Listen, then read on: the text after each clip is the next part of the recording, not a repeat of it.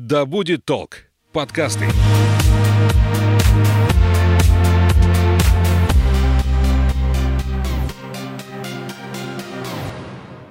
Всем привет, меня зовут Светлана Подберезня, и это подкаст «Ой, страшно». Здесь мы обсуждаем страхи и фобии, которые одолевают человечество в 21 веке. Все истории подлинные, а героем подкаста может оказаться ваш коллега, сосед и даже вы сами.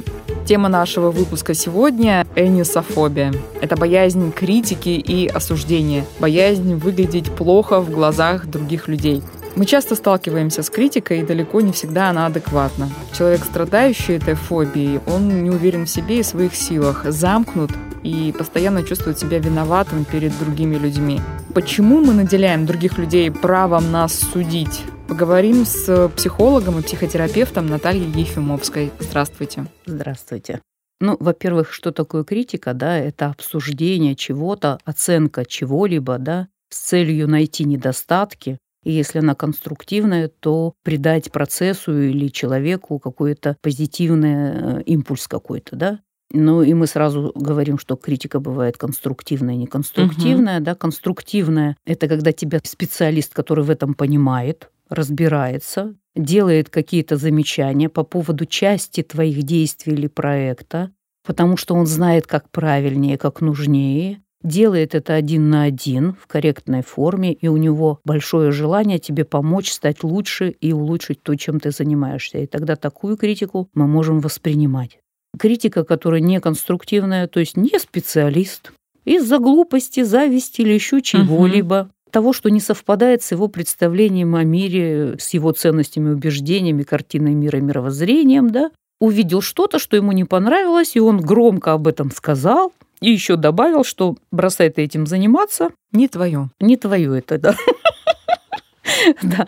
Ну и 80% считается критики, это она примерно вот такая, от неспециалистов. Проходил мимо, суждение высказал, как мы говорим, ляпнул, не подумав, и пошел дальше. Но проблема в том, что если человек вырос неуверенным, да, без стержня внутреннего, и ребенку предоставляли любовь, заботу, внимание, удовлетворяли его основные потребности до года, то у него есть доверие к миру. Угу. И значит, он э, будет про себя хорошо думать и про других хорошо думать. Если ребенку до трех лет не хватило внимания, заботы, первый год что там покормить, согреть, поговорить, уделить внимание, да, перепеленать вовремя и так далее, то здесь уже побольше уделить внимания. И вот если мамы не хватило до трех лет, то он будет все время искать маму. Не сказала вовремя, не поддержала вовремя, и он ищет эту поддержку, ему уже 40-50, он все ищет, эту маму, ну, в кавычках уже, в лице других людей. То есть недостаток плохо и гиперопека тоже плохо. Тоже плохо, да. Не зря говорим, баланс должен быть. Угу. Потому что гиперопека это что? Я лучше знаю, ты нифига не соображаешь, ты маленький. И он так и вырастает, я ничего не соображаю, я маленький. Ну, то есть э, избыток внимания, вот такой вариант может быть. А вот любящая доброта – это когда я позволяю ребенку получать опыт жизненный, да, и вот там есть вальдорфская педагогика, где прям разработаны уроки, представляете, по самостоятельности. Они создают условия для того, чтобы ребеночек упал, поцарапался немножко. Угу. Ой, ты знаешь, вот чтобы не падать, нужно внимательно ходить, смотреть под ноги, а еще вот если ты ранку сделал, давай мы вот нужно обработать вот этим, прилепить вот это. И вот они создают условия для обучения. И если вы вспомните, в детском саду у нас были ролевые игры. В семью, где uh там вот эти все процессы в игровом формате отрабатывались. Когда-то они были, кто чем поделится из семьи принесет жизненным опытом, а когда-то этим руководил воспитатель, который обучал нас правильно э, взаимодействовать в семье. Потому что критика, она же может быть и в семье, когда мне приводят детей, которых обижают в школе, критикуют, обзывают, дразнят, да, пытаются побить, кого-то и бьют, то чаще всего это детки либо у них такая повышенная спонтанность, ну, они могут быть гиперактивны, они просто себя хуже контролируют, и поэтому вся внутренняя речь у них может отсутствовать, они все, что угу. в голове, все на языке, и все это потоком. И, конечно, люди могут этого не выдержать и пытаться их, грубо говоря, от них отгородиться, отбиться, наказать и так далее. То есть их слишком много для тех, кто там в классе, да, вот настолько они выступающее пятно. Да? Другая категория деток, которые еще тип темперамента же имеет значение, да, холерик, он же любит вот это внимание, угу. любит эту активность, да, а меланхолик, он же тихий, спокойный, неуверенный в себе. Почему? Энергии мало. И иногда так, знаете, говорят, что меланхолик переходный тип. Дай ему энергии, добавь ему, вот некоторые же занимаются там йогой меланхолики, да, и потихонечку, потихонечку из этой меланхолии выходит на другой уровень существования. То есть добавь энергии, он самоопределится в другой психотип. Именно они чаще всего страдают от э, критики? они как бы могут внешним видом приглашать на эту критику. И вот если мы видим человек, ну, мы говорим про невротический треугольник, там, да, преследователь, жертва и избавитель. Угу. И вот ребенок приходит из семьи, где в это играют, и там дома его преследуют, он приходит в школу и начинает преследовать тех, кто тихий, спокойный и так далее. Почему? Он уверен, что не дадут отпор. А смысл ему преследовать кого-то более сильного, да, ему же наваляют. Поэтому заранее выбирают э, человека нежного, душевного, впечатлительного, угу. чтобы уж наверняка поиграть в эту игру. И тогда, вот если мы говорим про людей, которые ну вот гиперактивные дети, они сильно обижаются, когда их задвигать пытаются, да, и мы объясняем, что у них есть особенности, к ним надо приспособиться, рекомендуем там изменить диету, безглютеновая диета уменьшает гиперактивность на 50%, например, сладкого поменьше, да, консервантов поменьше, и он становится более комфортным и тогда его меньше критикуют. То есть мы ему объясняем, что его критикуют, потому что его слишком много, и что он э, дает повод регулярно. Ну, просто есть дети, например, критика, не критика, ему поровну. Он раз и побежал, да? А другой прям вот на любое слово обижается в свой адрес. Есть еще понятие такой приморбидный фон. Что это, это что значит? Такое? Это дети, которые, допустим, получили родовую травму. Они застревающие немножко на вот этих негативных эмоциях. Ну, может быть, не родовая травма, может быть, гипоксийку испытывали, то есть не получили травму как таковую, но вот гипоксия была во время беременности. То есть у них тоже мозг испытывает перегрузку.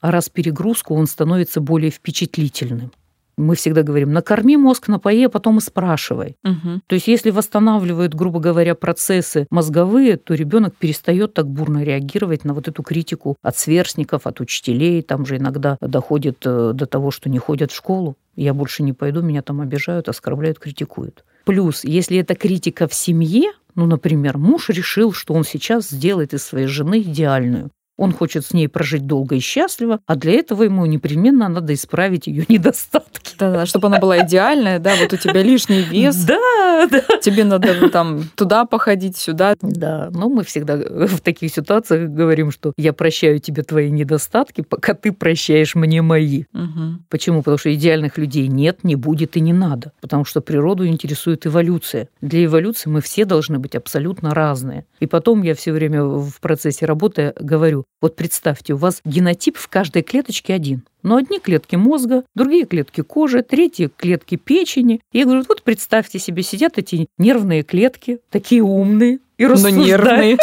и рассуждают, ой, эти клетки кожи такие плоские, такие бледные. Ну, вот представьте, что могли бы там угу. на заваленке кто-то там обсуждать кого-то, да? Но без кожи как человеку жить? Кожа нужна ему. Поэтому мы не сравниваем клетки мозга и клетки кожи, потому что они совершенно функцию разную имеют. Кроме того, при делении клетка в какое место попала, тем и стала. Угу. Она вообще ничего не выбирала.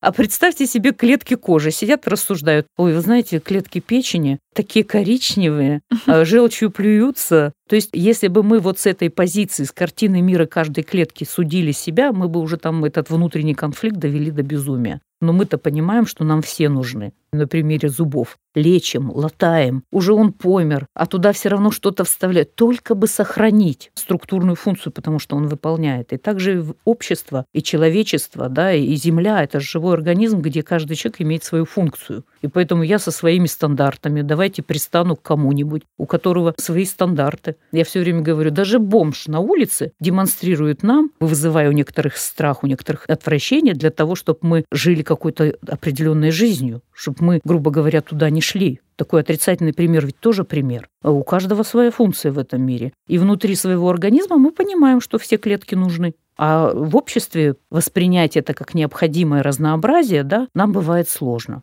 Поэтому мы говорим, что если человек тебя критикует, значит, дома его критиковали. Ему сложнее, чем тебе. Его там каждый день критикуют. Откуда он научился? Отличники, наверное, больше всего подвержены, потому что человек в детстве старается. Пятерку надо получить, чтобы похвалили. Родители мной гордились. И потом, когда они вот заканчивают школу, привыкают к тому, что надо постоянно стремиться, надо что-то сделать такое, чтобы тебя одобрили. Иначе зачем же жить вообще? Сколько вы знаете знакомых, которые вышли замуж по залету?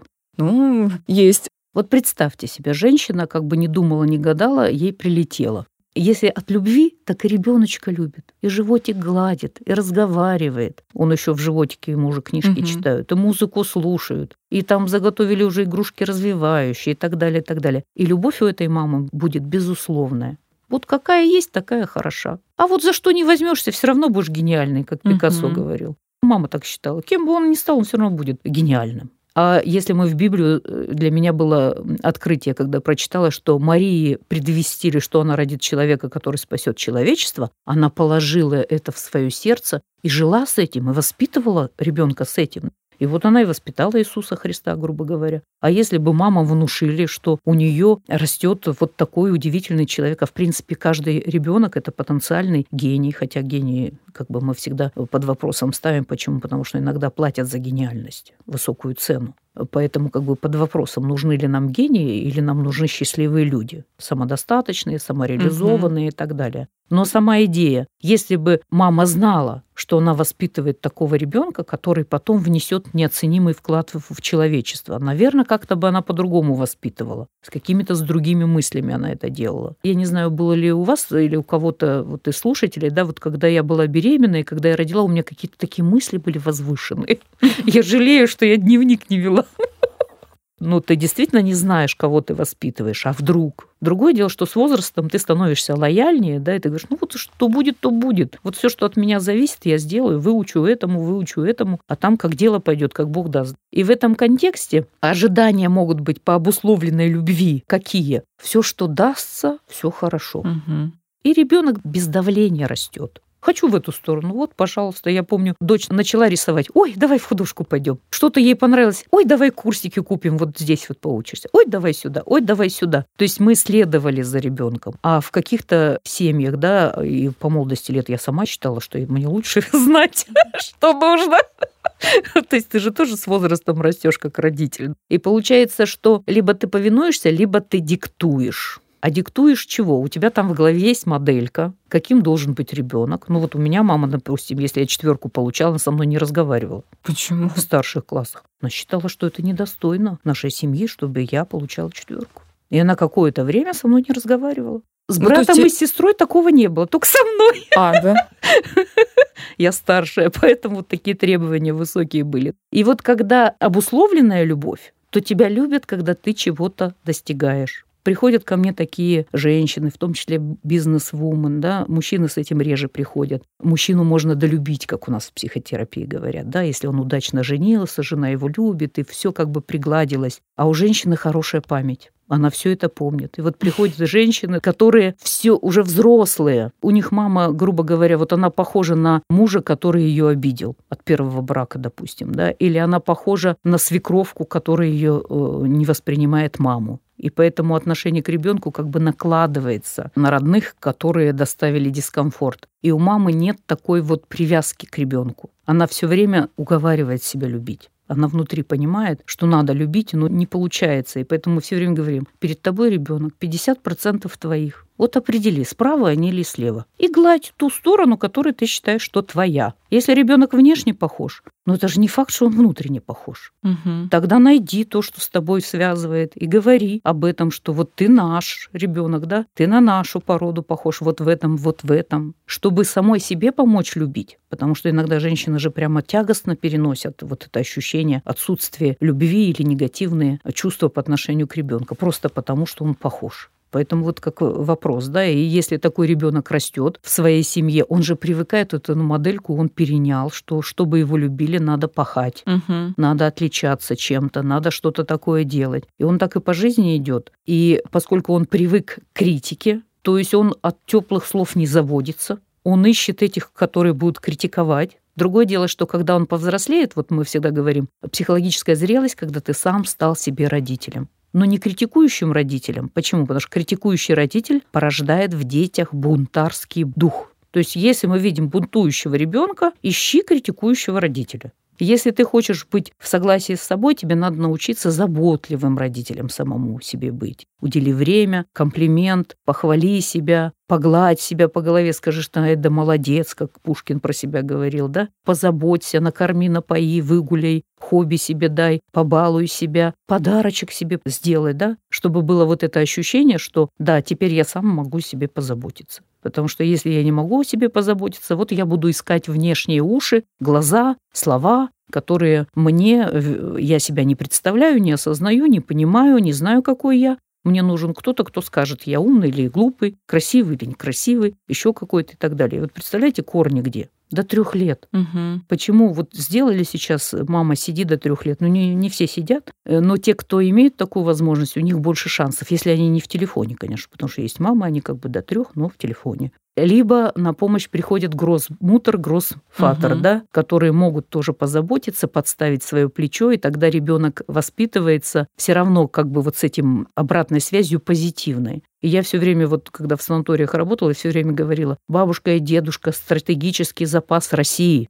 На вопрос ребенка, кто вас больше всего любит, в 80% случаев дети отвечают либо бабушка, либо дедушка. Маме некогда, она работает. Ну, а потом дедушки с бабушками, они же... У них действительно абсолютная любовь, они не критикуют, да. они балуют детей. Дозрели. Да, да. А я вот помню историю из института, когда закончили первый курс, и была сессия, одна моя однокурсница плакала, потому что получила четверку. Да. И она вот прям слезно умоляла, я пересдам, угу. не ставьте, пожалуйста, мне да. в зачетку четверку. Я не смогу пойти домой. Да потому что может быть унижение, оскорбление. Я помню, у нас была такая расстановка на самооценку на одном из конгрессов. На расстановку вызвалась девушка такой европейской внешности, супер одетая, со вкусом. Когда стали делать ее расстановку, то оказалось, ее самооценка валялась на полу. Почему? Состоятельные родители, которые требовали от нее полного повиновения, чтобы она нигде, никогда, ни при каких условиях не продемонстрировала ни слабость, ни глупость иногда бывает, знаешь, так ляпнешь, не подумав, да. И вот она всю жизнь под жестоким контролем, с иголочки одетая, красивая, интересная, но вот внутри, за этим фасадом красивым внешне, спрятана вот эта душа, побитая, грубо говоря, и э, растоптанная. Нет права на ошибку. Да. Получается, цена-то ошибки какая? Я вот больше 10 лет с участниками боевых действий работала. Они ведь, если под шофе, могут такого, грубо говоря, натворить. Не все, угу. но какие-то из участников боевых действий в алкогольном опьянении превращаются в таких деспотов. То есть они трезвые, уважаемые люди при статусе, а когда выпивают, становятся деспотами. И главные критикующие. Да, ну и бьющие, ведь избивающие, не только про критику речь. Поэтому в этом контексте, да, сначала родители выполняют эту функцию критика, а потом в 7 лет у ребенка формируется образ родителя внутри, и он начинает сам себя критиковать, точно так же, как его критиковали бы родители. И форма мотивации к достижению у него тоже от критики. Он может нарываться на критику. Так вы меня покритикуете, чтобы мне вперед. Пенделя, золотого угу. пенделя хочу, да, говорит человек. С другой стороны, есть люди, которые, наоборот, критика убивает в них вообще любое желание что-то начинать и что-то делать. Да. Потому что, а смысл что-то делать, если меня потом все равно раскритикуют? Творческие люди чаще всего относятся к этой категории, потому что муза, она любит любовь, любит поток, а критика, она прерывает поток. И вот мы даже говорим, что критика разъединяет. Э, если хочешь нажить врагов, критикуй. Потому что чаще всего конструктивная критика касается фрагмента личности, фрагмента действий, а не конструктивная всего человека. Ты вообще глупый. Он, может, там правило какое-то забыл. Ты вообще некрасивый. А у него может быть там капля на рубашке. Угу. Причем тут некрасивый? Он, может, великолепен, да, если мы сравним. Кого сравниваем-то? С червячком, у которого ног нет. Природа работала над созданием человека сколько миллиардов лет. И если мы посмотрим, насколько мы совершенны по сравнению с простейшими, человек даже без рук, без ног, он э, великолепен. У него мыслительный аппарат потрясающий. Но это венец природы. А чаще всего у нас люди страдают сниженной самооценкой, которые себя сравнивают с кем-то вышестоящим, с кем-то более красивым, по какому-то одному признаку. И поэтому мы всегда просим составить э, список личных позитивных качеств. И у нас некоторые не могут набрать даже десяти. И мы говорим, спроси у всех, у родных, у близких, у знакомых, кто когда-нибудь тебя за что-нибудь хвалил, вспоминай. Угу. Пройди тест на сильные стороны личности. Если уж совсем найти не можешь, тебе тест скажет, что у тебя вот это хорошо, вот это хорошо, вот это. Напиши это, составь список достижений. Причем, если мы спросим, а какие у вас недостатки, о, там куча. И мы потом их трансформируем с помощью позитивной трактовки в нейтральные либо мягкие формы позитивных. Ты не жадный, ты бережливый. Угу. Ты не глупый, ты наивный. Ты не злой, ты темпераментный, энергичный, да? И вот всегда вот какую-то недостаточек можно трансформировать в нечто более позитивное. Мы прям три списка составляем. Первый – негативный, перевели в позитивный, написали сильные стороны личности, то, что в слабости отрезали, сожгли, потому что теперь это мы по-другому трактуем, да. И то, что у нас в позитиве, плюс список достижений, что по жизни сделал, начиная с первого класса, а может быть, с детского сада, а иногда, может быть, с рождения. Почему уже некоторые 8 месяцев пошли. Ого, достижение. Заговорил раньше. И вот начинаем с такого простого и потихонечку, потихонечку составляем этот списочек личных достижений. И вот эти три списка, переведенные в позитивные, сильные стороны и плюс список достижений, это социальное доказательство того, что я имею право на личное мнение. Я вспоминаю высказывание Эйнштейна, что если бы рыба оценивала себя по способности летать, так бы и прожила жизнь, считая себя дурой. Мы под разные созданы, поэтому только нет в системе, если все позитивно. Кстати, читала одно исследование, где, значит, говорили о том, что если собрать коллектив из столько хороших людей, у них пропадает сексуальный интерес друг к другу. Вот подавает в обществе 25% вот этих вот людей с особыми, э, более агрессивных, более еще, ну, с этими недостаточками, угу. да, чтобы ток в системе пошел. Поэтому не нам судить. Я всегда говорю, я не могу природе указывать. Я не могу Богу указывать, кому как больше нравится. Да? Это система большего порядка. Она у меня не спрашивает кого рождать на землю, каким рождать на землю. Это не мое право судить. Тем не менее, мы наделяем других людей вот таким правом. Как правильно реагировать на критику, как настроиться, потому что можно много об этом разговаривать mm-hmm. до, но когда человек встречается опять же mm-hmm. с той же критикой, это буквально доли секунды реакция. Да, ментальный тренинг, психологическое кидо. Я прошу клиентов принести весь список претензий, которые к ним предъявляют родственники или их сослуживцы. И мы прямо на каждое критическое замечание составляем фразу, которая нейтрализует это. Вот психологическое кидо, Михаил Литвак написал книгу, я с 92 -го года этой методикой пользуюсь. Там что? Первая фраза согласительная. Он тебе говорит, ты там несерьезная ты можешь сказать, что да, возможно, кому-то может показаться, что в этой ситуации я не совсем серьезна. Я по времени ограничила только в этой ситуации. Кому-то, значит, не всем. Может показаться, кажется, креститься надо. То есть я уже убавила, убавила, убавила. Может показаться, что я не совсем серьезная. Не упадет, останется серьезная. Но с другой стороны я сделала виток. И такой вариант возможен. Ну, правда, возможен. То есть вот психологическое кидо – это когда ты используешь силу противника, если это он противник, или оппонента, для того, чтобы выйти из этой ситуации достойно. Потому что если он, грубо говоря, в тебя кидается камнями, ты можешь э, подставиться, угу. а можешь увернуться. Он выиграл, он тебя не убил этим камнем. И ты осталась жива. Еще и, может быть, с плюсом, потому что я вот, например, люблю добавить, искренне глядя в глаза, не верю. Вы такой добрый, умный человек. Вы не можете говорить такой милой, доброй женщине, как я, такие слова. А я могу ребенку сказать, так я сейчас выйду, зайду, ты мне скажи как-то по-другому. Мне кажется, я воспитывала достойного человека, ответь мне достойно. Угу. Как вот свою любимой горячо маме, заботливой и внимательной. И я могу реально выйти, потом войти чтобы получить другую обратную связь. То есть я понимаю, что кто-то, может, не с той ноги встал, кто-то водички не попил, у него кровь густая, поэтому раздражительность выросла. Да? Есть куча обстоятельств, и мы говорили, что 30-40% на сегодняшний день влияние экологических факторов, в том числе излучения. Я не буду приписывать человеку всю вину за то, что происходит. Я все время говорю, делимся, делимся с природой матушкой, с Господом Богом, со страной, с историей, с судьбой. Ну вот пока персонал обучала, я еще говорила, с Министерством здравоохранения.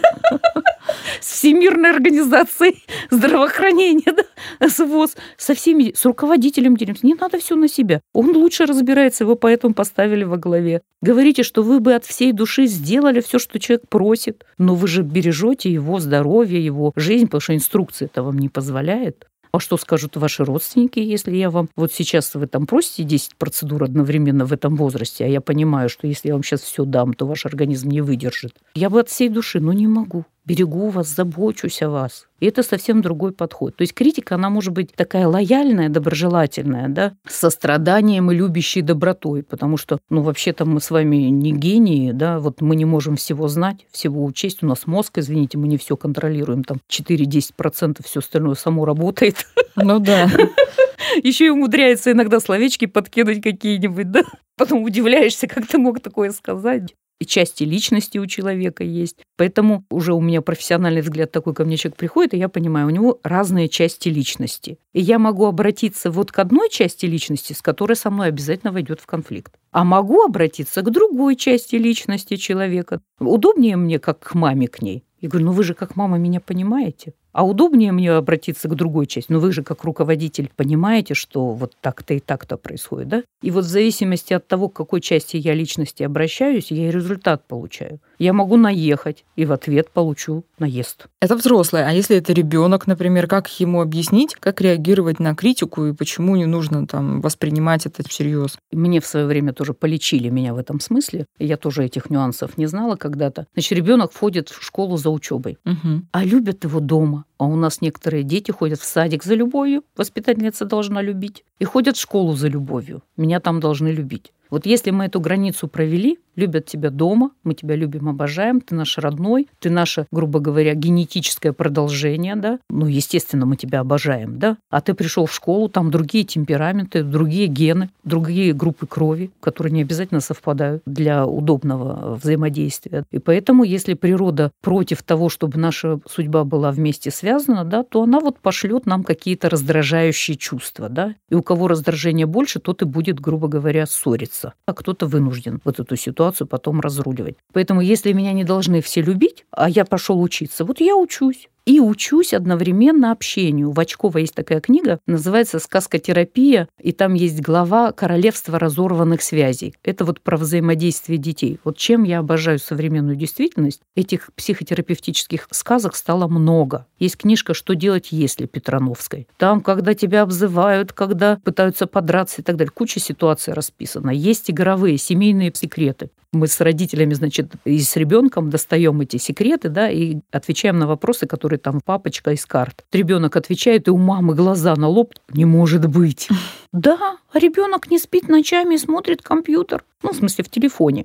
Или там еще чего-нибудь. Это социальная игра специально создана социальным психологом для того, чтобы улучшить взаимоотношения в семье. И там такие секреты открываются, о чем родители не догадываются, как вот на ровном месте начать обсуждать какую-то тему. А тут раз карту достал, и вот тебе вопрос. И давай обсуждать. Очень удачная версия. У меня когда клиенты приходят, они уходят с кучей литературы, потому что мама 365 дней в году дома а, с ребенком. И она больше может сделать, чем любой психолог. Психолог острые проблемы убрал, а дальше мама взаимодействует с детем. И нужно понимать, как взаимодействовать. «Не рычите на собаку» – потрясающая книга по поведенческой психотерапии для детей, когда мама может это делать для ребенка. Как себя самовоспитать, чтобы не реагировать на критику? Первое, да, когда мы отрабатываем вот эти страхи, обиды и психотравмирующие воспоминания, мы их убираем, и ты как бы с чистого листа начинаешь жить. У нас же как с нами что-то произошло. В голове сформировался такой вот ну, это называется карта памяти психотравмирующей ситуации нейрон запомнил, вокруг этого нейрона, который помнит про психотравму, область нейронов, который выполняет роль таких тюремщиков, да, чтобы не вспоминать, это же неприятно. Угу. Но раз неприятное произошло, то в теле в ответ на это неприятное напряглась определенная группа мышц. И когда мы это воспоминание обрабатываем, мышцы расслабляются, и ты уже реагируешь на эту ситуацию по-другому, потому что другой контур памяти формируется. И вот за счет изменения воспоминаний мы меняем наше отношение в действительности. Отработать психотравмы старые, заниматься саморегуляцией, заниматься психопрофилактикой. То есть вот у нас как? Если погода поменялась, то восприимчивость критики возросла. Почему? А потому что мозг сейчас не доедает, кровь густая, ресурсов мало, вот на всякую фигню, грубо говоря, и реагирует. Ты поспал, восстановился, отдохнул, да, и ты уже иначе реагируешь. Счастливый человек, он что, может вообще не заметить эту критику, сказать, да ладно, что-то у тебя не так, поэтому ты меня критикуешь. От э, того, что с нами происходит, э, это тоже влияет на восприятие критики. И помним, что нам нужна критика только та, которая двигает нас вперед, делает нас лучше. Ее мало. И это должен быть специалист. А если кто-то там шел по улице, собака полаяла, да, и высказал свое мнение, и кто-то еще, то мы можем к ним относиться как? У него такая картина мира. Вот он так жизнь чувствует. Вот память у него такое, зрение такое, тело у него так устроено. Вот он не может осознать всей правды, которую вы понимаете. И когда он вас критикует, он же критикует из своей позиции. Может научить дворник мудрости? Может, угу. с одной стороны, да. Но есть вещи, которым он точно не научит. Почему? А он не может об этом судить. А есть специалист, вот он может про это рассказать. Реагировать на всех подряд очень сложно. Может бабушка мудрость передать? Может, в каких-то аспектах. Но если она начнет нас финансовой грамотностью из прошлого века, ну, вряд ли. Она не специалист. И вот если мы будем искать мнение специалистов, конструктивную критику, где тебе сначала скажут, вот как правильно критиковать, да? Ты сначала похвали, положи в банк поглаживания, чтобы тебя вообще услышали. Угу. Потому что если ты на голую руку будешь э, критиковать, тебя никто не услышит. Дети вообще выключают просто и все. Что там кто говорил, неважно. А вот если ты начнешь ему, да ты умный, да ты хороший, как у родителя спрашиваю, ну а что в вашем сыне хорошего? Он говорит, умный. Я говорю, а еще что? Не знаю. Все, одно качество. А парень золотой значок ГТО и так далее, и так далее. Папа даже не знает про это, он привык там критиковать. Он альфа-самец, поэтому он знает, как правильно, как нужно и так все остальное. Наша задача искать критику объективную, а не конструктивную, просто вот защитное поле любви мы обычно в технике создаем, чтобы от него так отскакивало прям пиу, пиу, вся эта критика. Почему? Ну, а нам не зачем. Мало ли, вот ветер дует, мы же от ветра защищаемся. Дождик идет, зонтик подставили. Вот наша задача научиться амортизироваться и научиться защищать себя, понимая, что не каждый может меня покритиковать конструктивно. А все остальные, ну, извините, это ваша картина мира. А про картину мира я не спорю. Это же мозг не заберешься. Спасибо вам большое. Напомню о страхе и осуждении. Мы говорили с психологом, психотерапевтом Натальей Ефимовской. Есть выражение, которое мне очень нравится. Чем выше ты поднимаешься, тем сильнее ветер. И чем больше твой успех, тем больше будет недовольных тобой людей и завистников. И это абсолютно нормально. Если критика конструктивная, воспринимай ее как совет. Если нет, просто забудь. Услышимся в следующих выпусках. Пока. Пока.